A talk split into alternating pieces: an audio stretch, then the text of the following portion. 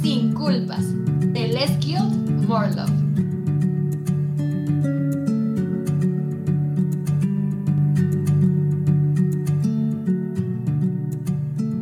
Buenas tardes, buenas noches, buenos días, personitas, dependiendo de la hora a la que estén escuchando este podcast.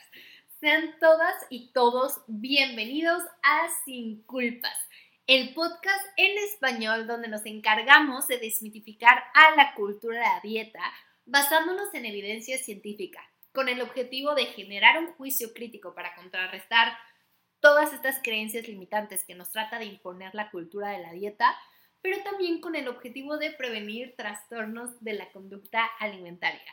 Yo soy Dani Roldán, su anfitriona, y soy la más feliz de darnos la bienvenida nuevamente a este espacio de escucha, o si nos estás viendo por YouTube, este espacio de interacción unos con otros. No saben el gusto que me da tenerlos aquí. Eh, si me estás viendo en YouTube o simplemente me escuchas, te quiero decir que estoy tapada de pies a cabeza porque tengo mucho frío, para los que no sepan, he estado compartiendo en mis redes sociales que recientemente me mudé de ciudad y acaba de entrar un frente frío. Entonces traigo de que mi gorrito, mi cuellito aquí con peluchito. Y entonces estamos disfrutando de grabar este podcast con el frío. Pero eso no nos detiene porque ya sabemos que Sin Culpas es un espacio que a mí me encanta y espero que a ustedes también les encante. Así que como siempre los invito, si están en YouTube, a picarle suscribirse, poner la campanita para que les avise cada vez que subimos nuevo video, que le pongan una manita arriba, que nos dejen comentarios. Y pues si nos escuchan ya sea en las plataformas de audio como Spotify, Google Podcast o Apple Podcast, pues también nos califiquen en Apple Podcast, nos dejen algún comentario para que este medio pueda seguir compartiendo a muchos lados esta información tan valiosa. De verdad, gracias por su apoyo y Caro y yo estamos sumamente agradecidos porque vamos creciendo de forma orgánica y muy bonita. Así que muchas gracias, síganos compartiendo para que crezcamos como comunidades sin culpas. Y pues el día de hoy quiero platicar con ustedes un poquito sobre parte de mi recuperación del trastorno de la conducta alimentaria pero también porque estos tips que les quiero regalar hoy creo que aplican para cualquier persona que ha visto que su relación con la comida y con el cuerpo se dificulta cuando vienen emociones abrumadoras.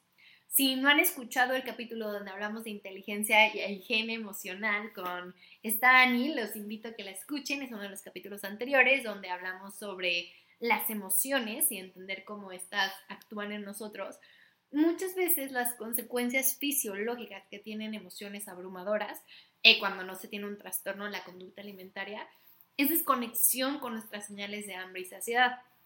Y cuando tenemos un trastorno en la conducta alimentaria, se refuerzan como estas conductas restrictivas o purgativas o de atracones cuando tenemos emociones abrumadoras. Eh, de hecho, hace poquito tuve consulta de nutrición yo siendo paciente con mi nutróloga Tania, que saben que muchas veces la he mencionado aquí en este podcast, y ella me comentaba que es importante ver al trastorno con compasión. Probablemente ahorita ustedes se despeinen cuando les digo esto y ustedes, ¿cómo que ver el trastorno con compasión? Pero ella me decía que, pues, por ejemplo, cuando sucede una situación en donde yo me siento expuesta, vulnerable, con emociones que pueden ser más incómodas, más abrumadoras para mi estructura, etc., eh, pues el trastorno se manifiesta no tal cual como la enfermedad, pero pues con ciertas conductas, ciertos pensamientos, cierta distorsión, porque es como una forma de decir algo está fuera de nuestro control.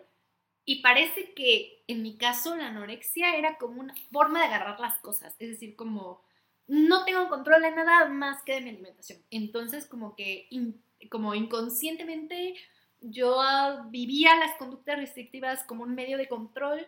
Entonces es una cosa un poco difícil de explicar, pero como que eso me permitió entender que, claro, o sea, yo porque tengo un trastorno, pero claramente, bueno, estoy ya recuperada de un trastorno, pero estas como cuestiones emocionales que a personas que no tienen trastornos también les afecta de la conducta alimentaria, pues quise pensar, ¿qué me ha ayudado a mí a poder sobrellevar estos momentos donde la emoción me sobrepasa y quiero volver a controlar mi alimentación? O a, las personas, ¿qué pasa cuando me ha tocado pacientes en consulta, les Guildmore Lovers que he tenido la oportunidad de acompañar, que me comentan que pasan por periodos de pérdida, sobre todo ahorita después de la pandemia del COVID-19, de dificultad y pues me doy cuenta que justo como que la emoción desconecta las señales de hambre y saciedad. Entonces, eh, aquí quiero compartirles cómo ayudarnos a poder evitar esta sensación de pérdida de apetito, de querer controlar la alimentación de una manera compasiva y amorosa, sin culpas, como se llama el podcast. Entonces te invito a que te sientes, que tomes tu chocolatito caliente o si estás en un lugar donde hace calor la bebida de tu preferencia para disfrutar de esta conversación juntos.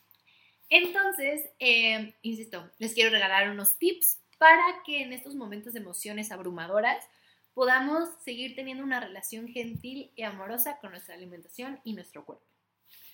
Entonces, para empezar, eh, les quiero compartir este tip de hacer tu comida un ritual.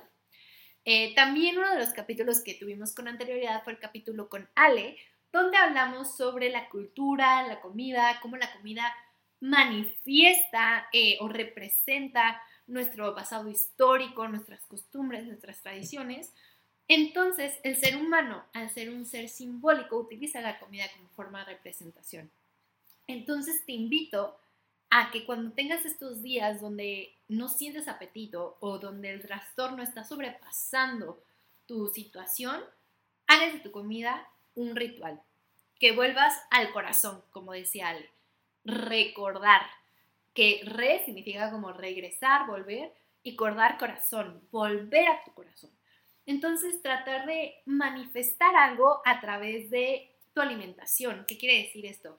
Pues yo quiero representar o quiero manifestar lo agradecida que estoy por este momento de compartir con mis seres queridos. O incluso quiero representar mis emociones. A lo mejor voy a escoger platillos con ciertas características que me permitan decir, así me siento en este momento y quiero representarlo a través de mi comida que hagamos de la comida un espacio de representar y de expresar cómo nos sentimos, de volver a nuestro corazón. Y creo que algo muy bonito es también recordar que así como comemos para nutrir nuestro cuerpo y agradecer por los nutrimentos que estamos ingiriendo, por la energía, por las proteínas, los carbohidratos, las grasas, vitaminas, minerales, también recordemos que comemos para estar con nuestros seres queridos. También recordemos que comemos para expresar, que todo esto se simbolice en ese momento de comer. Entonces creo que eso ayuda a darle un sentido más trascendente a la alimentación, en lugar de solo sentarnos a comer calorías o ciertas cantidades que tenemos que consumir, porque muchas veces en el caso del trastorno eso es lo que dificulta la alimentación. O probablemente si estamos en una situación emocional que nos quita el apetito, nos va a dar igual si solamente tenemos un motivo para comer. Pero si cuando vemos el espectro de lo que puede representar esta alimentación, nos motivamos más a comer. Y creo que también es valioso darle una intención a esta comida. Es decir, esta comida eh, quiero ofrecerla, quiero compartirla por esto, dando gratitud a mis seres queridos, pero dando gratitud también a este alimento. Eh, yo me acuerdo que yo hacía mucho una oración antes de comer que era como que yo te que santifique esta comida, que el hecho de sentarme, que me está costando tanto trabajo sentarme a comer, sea un acto que me santifique y que me permita, pues sí, vivir con más amor cada momento de mi vida y que me permita conectar más con la alimentación. Entonces puedes darle esa intención a tu momento de comer. Y un ejercicio que a mí me dejó justo Tania, cuando estaba en mi recuperación como un poquito más fuerte, era hacer cartas de paz a los alimentos. De hecho, es eso algo que también trabajamos en consulta, por si te interesa tener una consulta de acompañamiento en alimentación intuitiva. El hacer las paces con los alimentos te permite estar en paz, o sea, vaga la redundancia, ¿no? Poder comer tranquilo, poder tener algo más trascendente. Entonces yo me acuerdo que antes de comer, por ejemplo, si la tarea de mi semana era comerme unas papas, que son estas papas que vienen como frituras, las que vienen en bolsitas, yo hacía una carta. Entonces me acuerdo que ponía mi cirio, una vela, eh, ponía aromaterapia, ponía música y le hacía una carta a las papas. sonará muy raro, pero genuinamente les ponía como lo que les tenía miedo, eh, lo que les agradecía, cómo me sentía con ellas y por qué quería hacer las paces. Y posteriormente me las comía. Entonces era todo un ritual lo que giraba en torno a mi comer. Así que te invito a que si tú estás teniendo unas emociones que te quitaron el apetito, hagas tu comida un ritual. Y que por el contrario, si tienes un trastorno alimentario y lo que te está dificultando es comer tranquilo, ya sea de restricción o por una cuestión de deseo compulsivo de comer, te sientes y hagas de tu comida un ritual. De verdad es algo muy gentil y amoroso que se disfruta mucho. Ese es el primer tip que les quiero compartir. El segundo, eh, que creo que es sumamente funcional, sobre todo cuando tenemos crisis de ansiedad o que generalmente el alimento con el que nos estamos enfrentando en caso de una recuperación es muy, mm, que nos saca demasiado de nuestra zona de confort, es crear un ambiente seguro. Y les voy a platicar una experiencia que a mí me pasó. No me acuerdo si me la platiqué en el podcast, pero te invito a que te, que te vayas a escuchar los otros capítulos. Y si estás en YouTube, me dejes en los comentarios. Y si no estás en YouTube, me busques en mis redes sociales, que te las voy a dejar también ahorita en unos momentos, y que me escribas por DM o insisto en los comentarios en qué capítulo lo dije, porque no sé si ya lo conté o no. Pero este, yo cuando estaba en mi recuperación, llegó un momento que Tania le dijo, bueno, me dijo a mí, eh, tu tarea de esta semana es ir a comer a un restaurante que te guste mucho. Y pues la verdad yo estaba muy nerviosa, hace muchísimo que yo había dejado de salir a restaurantes por no poder tener control sobre mi alimentación. Entonces les pedí a mis papás que ellos escogieran a dónde me iban a llevar.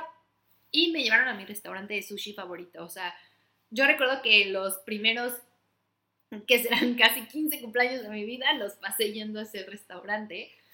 Y fue una experiencia muy angustiante porque yo recuerdo que era como si todo estuviera dimensionado. Yo me acuerdo que yo me sentaba a comer y escuchaba como los barullos en eco, o sea, como que no escuchaba las voces de la gente comiendo alrededor de mí, pero sí escuchaba los cubiertos, como que los olores los sentía sumamente intensos y los platillos los veía, o sea, yo me acuerdo que yo estaba como así ardilla viendo cómo pasaban todos los platillos y cuando me ponen mi plato enfrente, o sea, yo me acuerdo que fue como mis ojos se hicieron grandotototototes y empecé a llorar.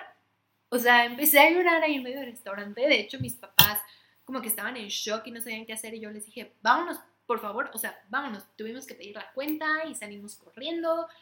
Fue una experiencia muy fuerte. Hoy se los platico más tranquila y mis papás también les pueden platicar si gustan la experiencia que ellos vivieron. Pero a lo que voy es, en ese momento para mí ese no representó un lugar tranquilo. Y probablemente si simplemente estás en un periodo triste o muy enojado de tu vida, en donde justo no te sientes cómodo o cómoda en algún lugar, te invito a que crees este espacio seguro para alimentarte. Que sea un espacio donde sientas tranquilidad. Puedes decidir si quieres comer con tus seres queridos o no. A mí lo personal me funcionaba mucho más comer con alguien porque me motivaba, me permitía como agarrar fuerzas, eh, también me motivaba poner un poco de música, poner la mesa con flores. A mí me encantan las flores, entonces caía como plantitas, me relajaba mucho. Entonces probablemente para ti sea una vela o un poco de música o aromaterapia, algo que te permita, así como en el ritual, bajar los niveles de angustia al momento de afrontar, afrontar el alimento.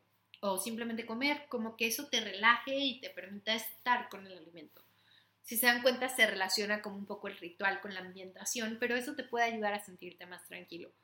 Recuerden que estos son consejos personales y lo que he visto que ha funcionado a pacientes míos, pero es poco a poco. Cada quien encuentre lo que le da más seguridad. Insisto, para mí es comer acompañada, con flores en la mesa, con pasito a pasito, pero esto creo que te puede ayudar. Eh, otro que a mí me ayuda muchísimo es recordar el por qué lo estoy haciendo. Eh, pensando en, si en el trastorno, una vez yo fui a comer con un amigo muy querido que comimos pasta. Y bueno, para mí la pasta era uno de los alimentos que me detonaban. Entonces comimos, supongamos, como a las 2 de la tarde y yo llegué a mi casa, estuve ahí disfrutando de la tarde y más o menos como a las 8 de la noche me empieza a dar hambre. Pero me empecé a angustiar y dije, ay, es que comí pasta, y me acabé el plato, o sea, empecé con todos estos pensamientos de cultura de dieta y me acuerdo que estaba platicando con mi novio y yo le decía es que tengo mucha ansiedad y como que le quería decir, no quiero cenar. Pero en lo que pensaba que hacía, no sé qué, dije, a ver, tengo hambre y lo que me está diciendo el trastorno es, no quiero cenar. ¿Cómo me siento? Empecé a hacer una serie de herramientas que me enseñaron mis terapias y dije, la opción es cenar, voy a cenar. No saben el trabajo que me costó, pero una de las razones por las que decidí cenar fue porque quieres estar bien, porque tú quieres poder seguir saliendo con tus amigos y quieres poder ir a cenar en algún futuro que en ese momento yo tenía una relación a larga distancia, eh, ir a cenar con tu novio después y porque quieres tener una vida y quieres sentirte plena y no, como que empecé a ver más allá de esa comida. Y entonces dije, esta cena me va a permitir hacer esto, esto, esto, esto, esto, porque fomenta mi recuperación. Y si lo vemos fuera de un trastorno, supongamos que estoy en un momento muy vulnerable y no tengo apetito, puedo decir, esta comida me va a dar energía para poder sobrellevar este momento. Me va a dar energía para tomar las mejores decisiones porque mi cerebro necesita glucosa para poder decidir en este momento de tanta angustia. Que empecemos a recordar el por qué estamos comiendo, tanto para una recuperación de un trastorno como para la recuperación de cualquier situación emocional que estemos sobrellevando. Entonces, anudado al ritual, más el ambiente seguro, más tus motivaciones, va a ser más fácil comer. Eh, el hambre práctica, oigan, esto es muy importante y valioso. En la alimentación intuitiva existen distintos tipos de hambre. Eh, yo en mis sesiones los combino con los tipos de hambre en la alimentación consciente, pero en la alimentación intuitiva son cuatro. Y dentro de estos cuatro está lo que es conocido como el hambre práctica. Eh, el hambre práctica es como un hambre que va a estar más basada en horarios, en planeación, no porque estemos a favor de la cultura de la dieta, sino porque va a haber circunstancias como viajes, trabajo, traslados, donde vale la pena tener una planeación que nos permita ser intuitivos, pero a la vez tener recursos. Es decir, probablemente no me dé hambre, pero si me da hambre tengo los recursos para poder sobrellevarlo o porque si no llevo este lunch o este pequeño snack, probablemente posteriormente tengo un hambre voraz y suceden muchas cosas que lo podemos ver en consulta si te interesa. Pero más allá de esto es recordar que pues el inicio de un trastorno en la conducta alimentaria, un tratamiento, va a depender del paciente, pero en la mayoría de los casos no se puede llevar un proceso de alimentación intuitiva porque justo estás sumamente desconectado de tus señales de hambre y saciedad y tu intuición por el estado de enfermedad. Y como empezamos el podcast, muchas veces eh, tu estado emocional, tu estado anémico va a hacer que no estés conectado con tus señales de hambre y saciedad, que probablemente estés en un estado muy fuerte emocionalmente donde estás desconectado de todo. Entonces, ¿qué funciona? Llevar horarios. Eh, llevar una estructura de alimentación que te permita seguirte alimentando, porque pues muchas veces se nos olvida comer, no tenemos hambre, genuinamente no se nos apetece nada. Entonces, el seguir horarios, el tener alarmas, el tener estas herramientas, te permite seguirte alimentando, que lo vamos añadiendo a todo lo demás. Insisto, yo me acuerdo que cuando empecé mi recuperación, yo de verdad sentía que estaba en modo avión y que comía porque tenía que comer, no porque yo quisiera, no porque estaba motivada. Obviamente fue una etapa del proceso. Pero estos horarios de hambre práctica en su momento me ayudaron a poder avanzar a una alimentación consciente, a una alimentación intuitiva.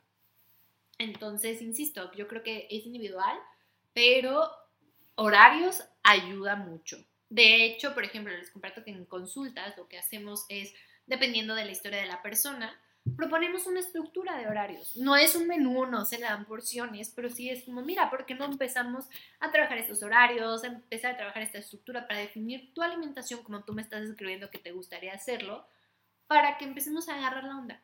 Y así se va haciendo también en este proceso. Es muy importante entender que la hambre práctica está para ayudarnos, no para delimitarnos ni ser reglas. En este caso es lo más funcional. Entonces recordamos, hacer un ritual, eh, crear un ambiente seguro, recordar por qué comemos y un hambre práctica.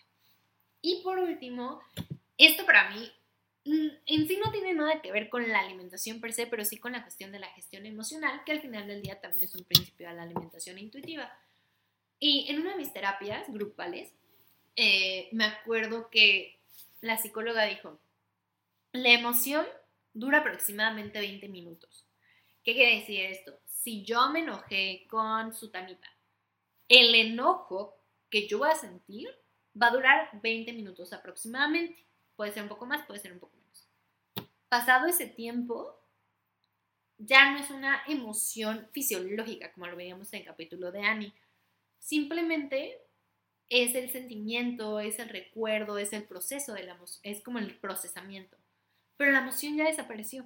Entonces este estado fisiológico de angustia, de enojo, de furia, de que siento que estoy hirviendo, ya se disipó. Y esto para mí fue muy poderoso porque es el malestar que sientes es momentáneo. Se va a acabar. Va a pasar. Entonces, recordar el esto también pasará. Esta situación que me está abrumando tanto, este dolor que estoy sintiendo al inicio de la recuperación, esta situación que me tiene tan preocupada o preocupado, pasará. Por lo que yo tengo que seguirme alimentando. Entonces es unir todo y recordar que justo es un proceso y que vamos a estar bien. Y bien no en un estado utópico, idealista, de homeostasis donde nada me perturba, no. Pero lo voy a poder sobrellevar. Entonces, para mí, estos cinco consejos que les puedo dar, que me han ayudado personalmente, que he visto que les ayudan a mis pacientes en consulta, se los quiero dar hoy para que justo recordemos por qué vale la pena comer y que somos merecedores de alimentos siempre, que tenemos este permiso incondicional de comer, que no está limitado a si, como veíamos en capítulos anteriores, hacemos ejercicio o no, que no está limitado a nuestro tipo de cuerpo, nada. Somos dignos de comer. Y muchas veces la emoción nos va a desconectar, pero en nuestra proactividad podemos recordar este valor. Entonces, aunque este capítulo sea un poco más corto que los anteriores, lo hago con muchísimo amor para ustedes y de verdad deseando que impacte para su bienestar. Eh, recuerden que esto a veces no lo decimos en todos los capítulos, pero espero que esté implícito. Jamás este tipo de podcast sustituyen una consulta individual de psicología o de nutrición, pero sí es importante que sepas que, que eres digno de comer siempre y que puedes hacerlo. Varios que va a costar más trabajo, lo sé, lo sé, pero es posible. Y si llegaste hasta aquí, te lo agradezco. Eh, si me quieres poner, si conté la historia del restaurante de comida japonesa anteriormente, te dejo mis redes sociales que son arroba LG guion bajo. Te lo repito, es arroba LG guion bajo, que es Les Guilds More Love. Ah, así nos encuentras en, en, en, TikTok y en Instagram. Y en Facebook estamos literal como Les Guilds More Love, que es L-E-W-S-G-U-I-L-T Morelove. Así nos vas a encontrar. Y pues les agradecemos muchísimo. Recuerden, comentario, manita arriba, califiquen el podcast, compártanlo porque a ustedes no les cuesta nada y eso a nosotros nos ayuda muchísimo. Sobre todo a crecer como comunidad. Para que más gente recuerde que podemos volver a disfrutar la comida. Podemos volver a conectar con nuestro deseo de comer y de una manera compasiva y gentil. Entonces, si necesitas acompañamiento, sabes que estoy aquí también para escucharte y ser parte de. Y me da muchísimo gusto poder seguir compartiendo contigo estos espacios. Eh, Sin culpas es un podcast creado para ti y pues te deseo de todo corazón que vuelvas a conectar con el momento de comer y que vivas la alimentación con menos culpa, con más amor. Que vivas una vida sin culpas. Nos vemos la próxima semana. Bye.